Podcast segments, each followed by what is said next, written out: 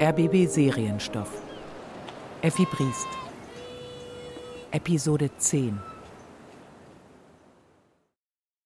Es vergingen Stunden. Die Sonne war schon untergegangen, nur ein roter Widerschein lag noch über den Dächern drüben, als Innstetten wieder zurückkam. Er fragte Annie, wie es ihr gehe. Dann ordnete er an, dass ihm Johanna die Lampe in sein Zimmer bringe. Die Lampe kam. Ja. In dem grünen Schirm befanden sich halb durchsichtige Ovale mit Fotografien. Allerlei Bildnisse seiner Frau, die noch in Kessin, damals, als man den Schritt vom Wege aufgeführt hatte, für die verschiedenen Mitspielenden angefertigt waren. Innstetten drehte den Schirm langsam von links nach rechts und musterte jedes einzelne Bildnis. Dann ließ er davon ab, öffnete, weil er es schwül fand, die Balkontür und nahm schließlich das Briefpaket wieder zur Hand. Sei heute Nachmittag wieder in den Dünen hinter der Mühle bei der alten Adermann, können wir uns ruhig sprechen. Das Haus ist abgelegen genug. Du musst dich nicht um alles so bangen, wir haben auch ein Recht, und wenn du dir das eindringlich sagst, wird, denke ich, alle Furcht von dir abfallen. Das Leben wäre nicht des Lebens wert, wenn das alles gelten sollte, was zufällig gilt. Alles Beste liegt jenseits davon, lerne dich daran freuen.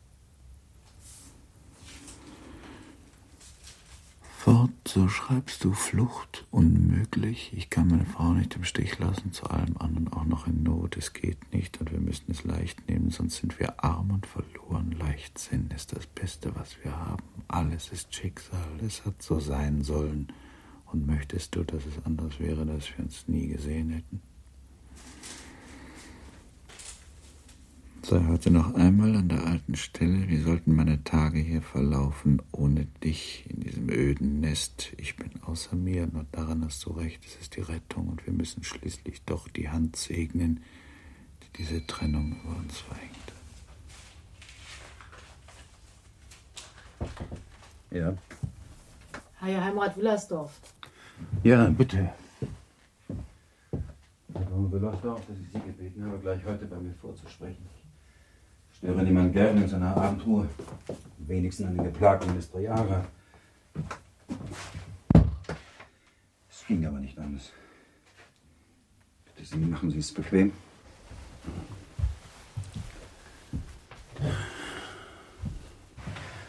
Hier eine Zigarre.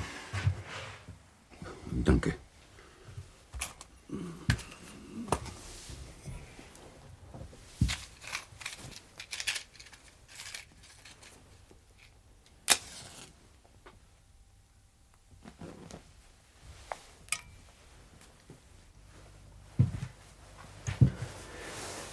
Es ist um zwei Dinge willen, dass ich Sie habe bitten lassen. Erstens, um eine Forderung zu überbringen und zweitens, um hinterher in der Sache selbst mein Sekundant zu sein. Das eine ist nicht angenehm und das andere noch weniger. Und nun Ihre Antwort.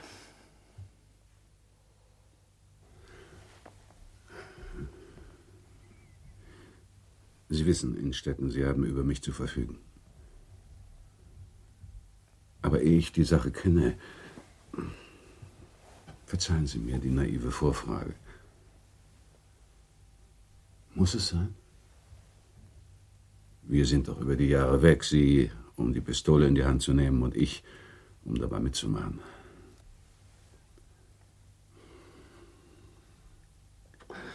Indessen missverstehen Sie mich nicht. Alles dies soll kein Nein sein. Wie könnte ich Ihnen etwas abschlagen? Aber nun sagen Sie, was ist es?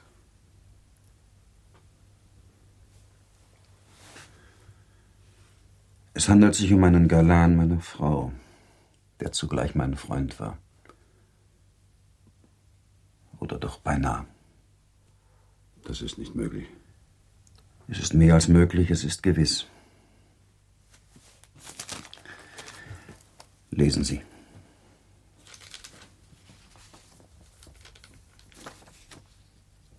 Die sind an Ihre Frau gerichtet.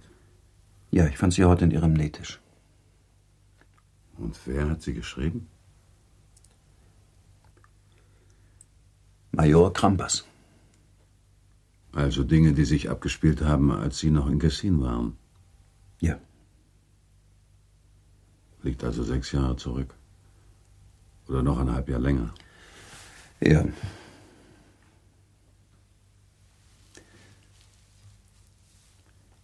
Es sieht fast so aus, als ob die sechs oder sieben Jahre einen Eindruck auf Sie machen. Es gibt eine Verjährungstheorie. Natürlich. Aber ich weiß doch nicht, ob wir hier einen Fall haben, diese Theorie gelten zu lassen. Ich weiß es auch nicht. Aber ich bekenne Ihnen offen, um diese Frage scheint sich ja alles zu drehen. Sie sagen das im Ernst? In vollem Ernst. Es ist keine Sache, sich in dialektischen Spitzfindigkeiten zu versuchen. Ich bin neugierig, wie Sie das meinen. Sagen Sie mir offen, wie stehen Sie dazu?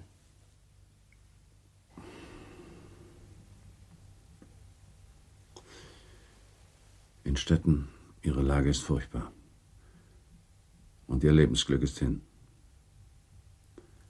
Aber wenn sie den Liebhaber totschießen, ist ihr Lebensglück sozusagen doppelt hin.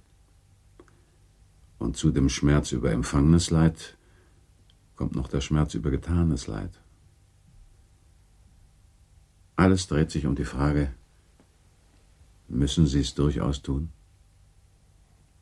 Fühlen Sie sich so verletzt oder beleidigt oder empört, dass einer weg muss? Er oder Sie? Steht es so? Ich weiß es nicht. Sie müssen es wissen.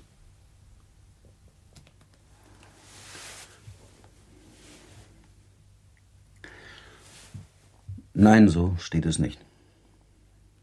Wie steht es denn?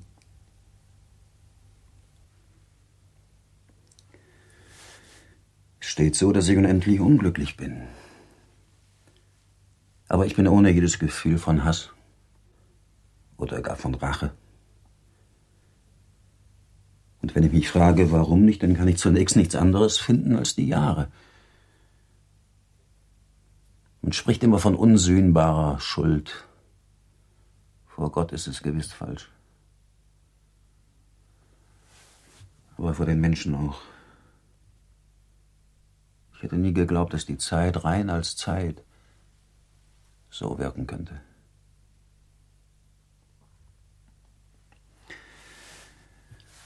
Und dann als zweites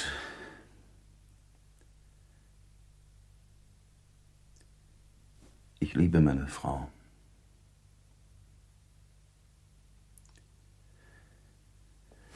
Ja, seltsam, ich liebe sie noch.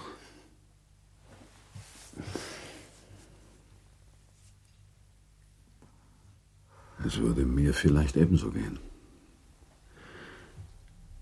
Aber wenn Sie so zu der Sache stehen und mir sagen, ich liebe diese Frau so sehr, dass ich ihr alles verzeihen kann. Und wenn wir dann das andere hinzunehmen, dass alles weit, weit zurückliegt, wie ein Geschehnis auf einem anderen Stern, ja, wenn es so liegt, Innstetten, so frage ich, wozu die ganze Geschichte?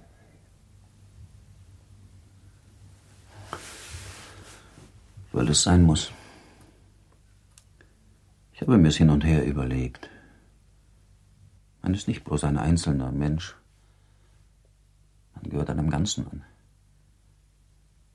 Und auf das Ganze haben wir beständig Rücksicht zu nehmen. Wir sind durchaus abhängig von ihm. Ging es in Einsamkeit zu leben, so könnte ich es gehen lassen. Das rechte Glück wäre hin. Aber es müssen so viele leben ohne dieses rechte Glück. Und ich würde es auch müssen. Und auch können. Man braucht nicht glücklich zu sein. Am allerwenigsten hat man einen Anspruch darauf. Den, der einem das Glück genommen hat, den braucht man nicht notwendig aus der Welt zu schaffen. Man kann ihn, wenn man weltabgewandt weiter existieren will, auch laufen lassen. Aber im Zusammenleben mit den Menschen hat sich ein etwas ausgebildet, das nun mal da ist. Und nach dessen Paragraphen wir uns gewöhnt haben, alles zu beurteilen. Die anderen und uns selbst.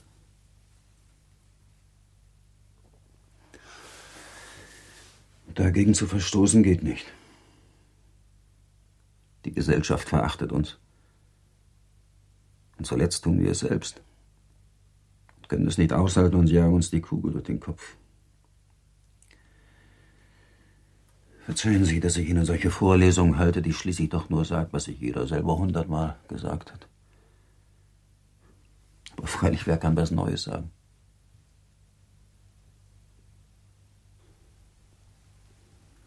Ich weiß nicht, Innstetten. Sie sollen entscheiden, Willersdorf.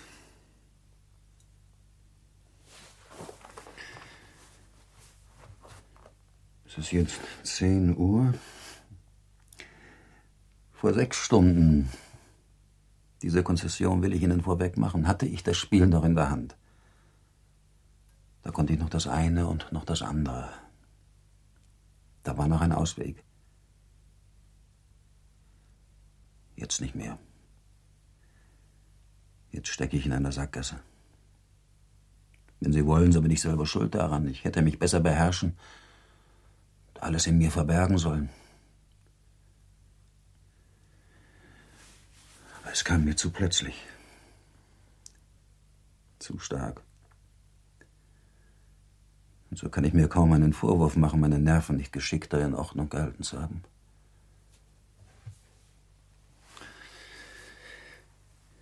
Ich bin zu Ihnen gegangen und habe Ihnen den Zettel geschrieben, und damit war das Spiel aus meiner Hand. Von dem Augenblick an hatte mein Unglück einen halben Mitwisser. Und nach den ersten Worten, die wir hier gewechselt haben, hat es einen ganzen.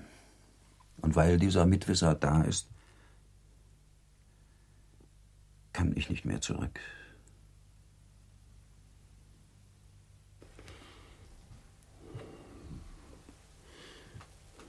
Ich weiß nicht. Ich mag nicht gern zu der alten, abgestandenen Phrase greifen. Aber es lässt sich nicht besser sagen. Innstetten. Es ruht alles in mir wie in einem Grab.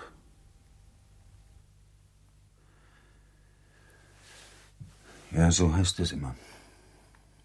Aber es gibt keine Verschwiegenheit.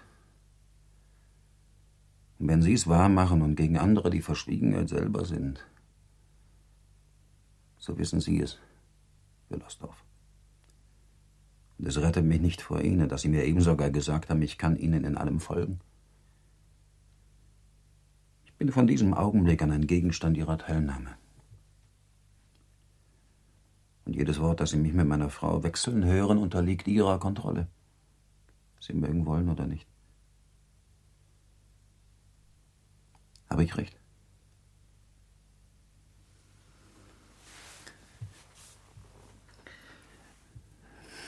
Oder nicht?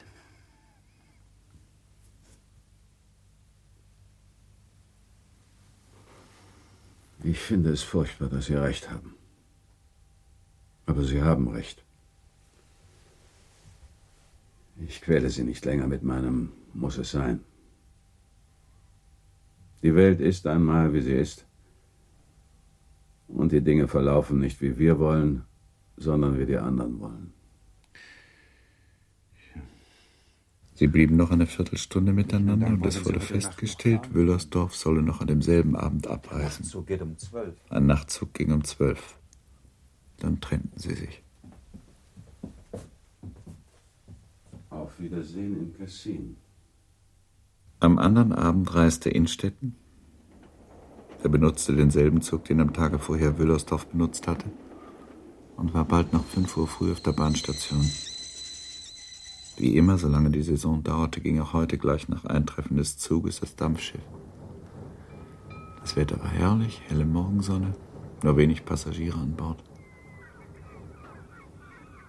Als er mit Effi von der Hochzeitsreise zurückkehrte, hier am Ufer der Kessine hin im offenen Wagen, das war ein grauer Novembertag damals, aber er selber war froh im Herzen.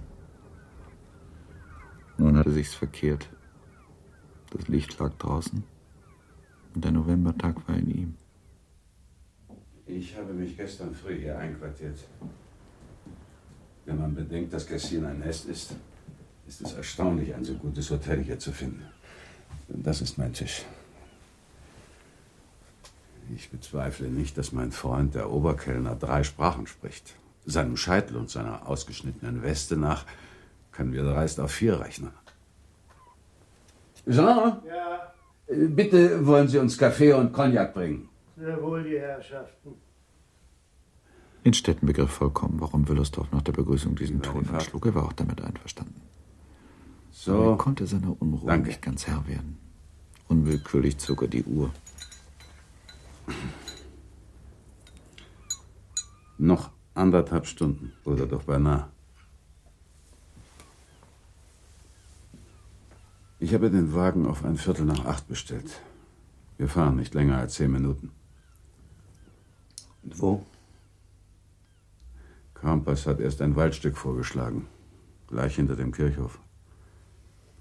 Aber dann hat er plötzlich gesagt, nein, da nicht.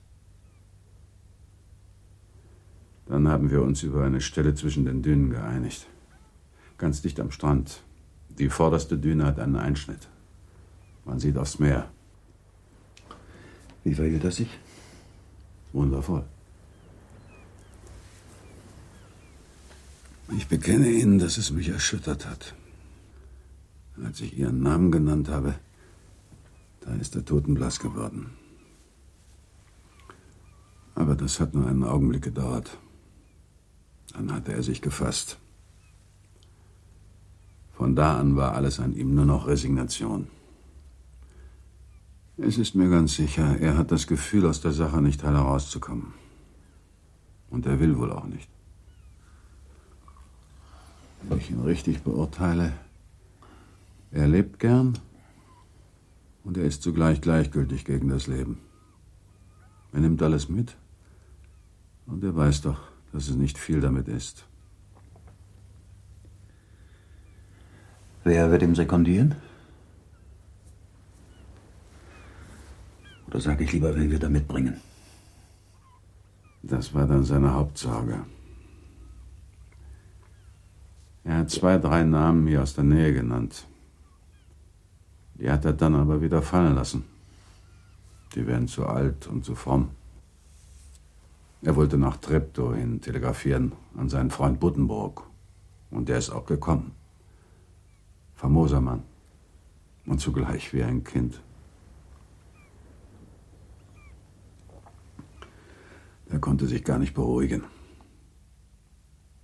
Aber als ich ihm alles erklärt hatte, da hat er dann ebenso wie wir gesagt, Sie haben recht, es muss sein.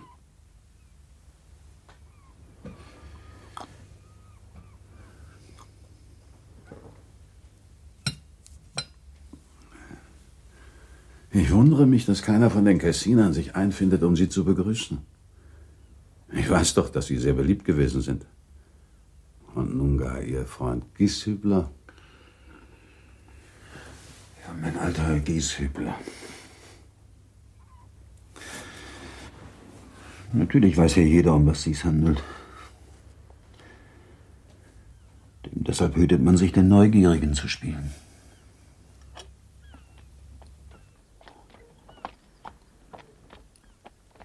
Ein offener Kutschwagen wurde sichtbar. War noch vor der bestimmten Zeit. Darum kam er so langsam heran.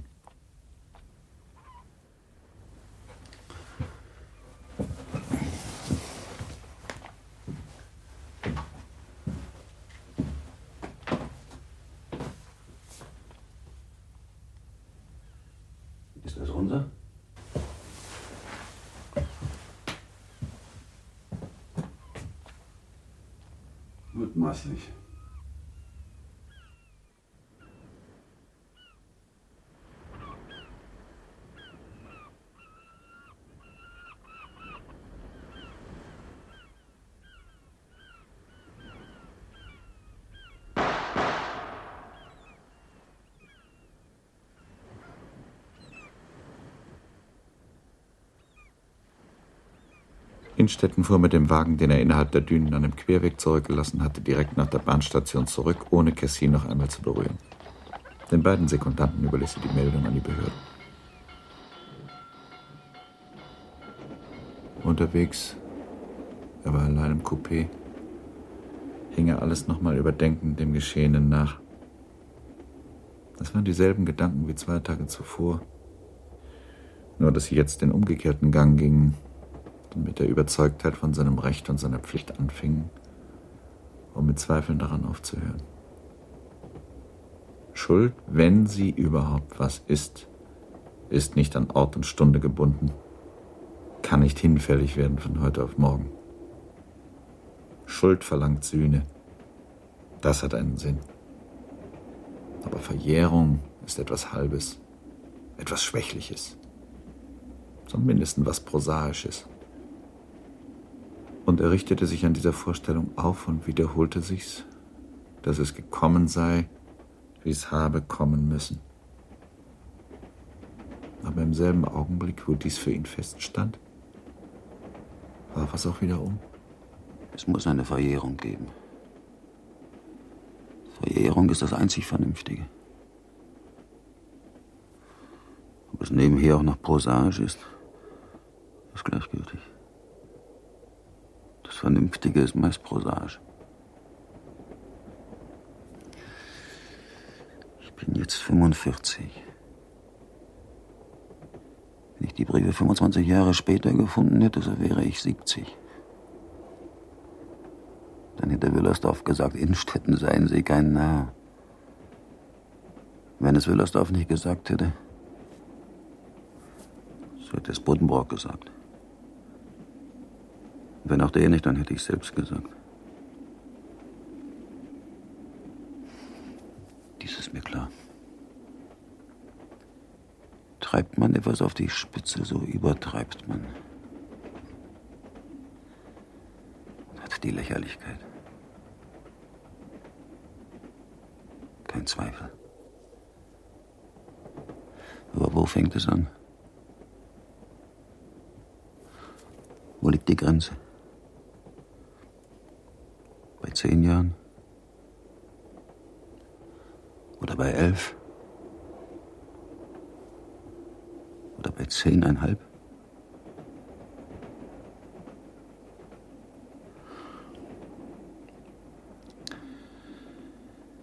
Sein letzter Blick resigniert und doch noch ein Lächeln. Hieß der Blick Innenstädten Prinzipienreiterei? Sie hätten es mir ersparen können. Und sich selber auch. Vielleicht hatte er recht. Tja. Wenn ich voll Hass gewesen wäre, wenn ein Rachegefühl in mir gewesen wäre. Rache ist nicht schön. Aber was Menschliches, hat ein natürlich menschliches Recht. So aber war alles nur eine Vorstellung, einem Begriff zuliebe. Was eine gemachte Geschichte. Eine halbe Komödie. Und diese Komödie muss ich nun fortsetzen. Ich muss Effi wegschicken, sie ruinieren und mich mit.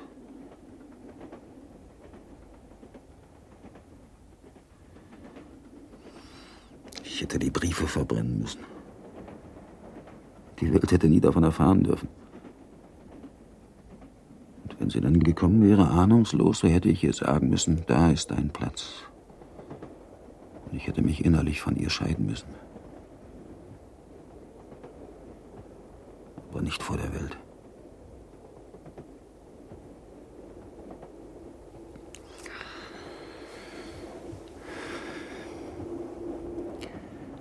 Es gibt so viele Leben, die keine sind. So viele Ehen, die keine sind. Kurz vor 10 Uhr abends war Innstetten wieder in seiner Wohnung.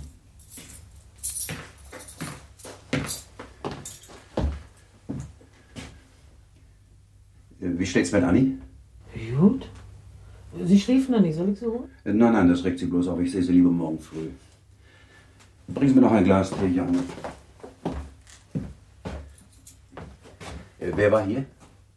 Nur der Doktor. Und nun war Innstetten wieder allein. Er ging auf und ab, wie er es zu tun liebte. Sie weiß schon alles. Und wenn sie es nicht mit Bestimmtheit weiß, so hat sie sich zurechtgelegt und weiß es doch. Es ist merkwürdig, was alles zum Zeichen wird und Geschichten ausplaudert. Es wäre jeder mit dabei gewesen. Ja, Johanna brachte den Tee. Innstetten trank. ja, danke. Er war nach der Überanstrengung todmüde und schlief ein. Er war zu guter Zeit auf. Er sah Annie. Er sprach ein paar Worte mit ihr. Er lobte sie, dass sie eine gute Kranke sei. Und dann ging er aufs Ministerium, um seinem Chef von allem Vorgefallenen Meldung zu machen. Ja, Innstetten. Wohl dem, der aus allem, was das Leben uns bringen kann, heil rauskommt. Sie hat's getroffen. Erst spät nachmittags war Innstetten wieder in seiner Wohnung. Ein paar Zeilen von Wüllersdorf fand er dort vor. In Städten heute früh wieder eingetroffen. Eine Welt von Dingen erlebt. Schmerzliches, rührendes, Gieshübler an der Spitze. Von ihnen sprach er nicht viel, aber die Frau, die Frau. Er konnte sich gar nicht beruhigen und zuletzt brach er in Tränen aus, was alles vorkommt. Es wäre zu wünschen, dass es mehr Gieshüblers gäbe. Es gibt aber mehr andere. Und dann die Szene im Hause Krempas. Furchtbar. Kein Wort davon. Er hat wieder mal gelernt aufpassen. Ich sehe sie morgen ihr weh. Innstetten war sehr erschüttert, als er das gelesen hatte. Er setzte sich und schrieb seinerseits ein paar Briefe.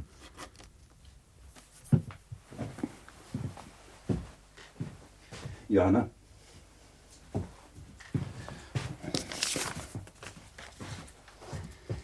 Die Briefe in den Kasten. Jawohl. Und dann Johanna noch eins.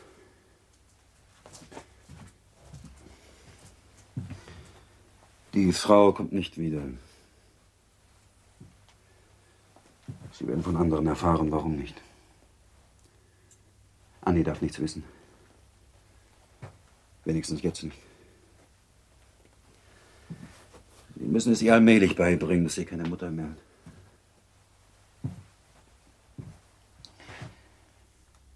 Ich kann's nicht. Aber machen Sie es gescheit.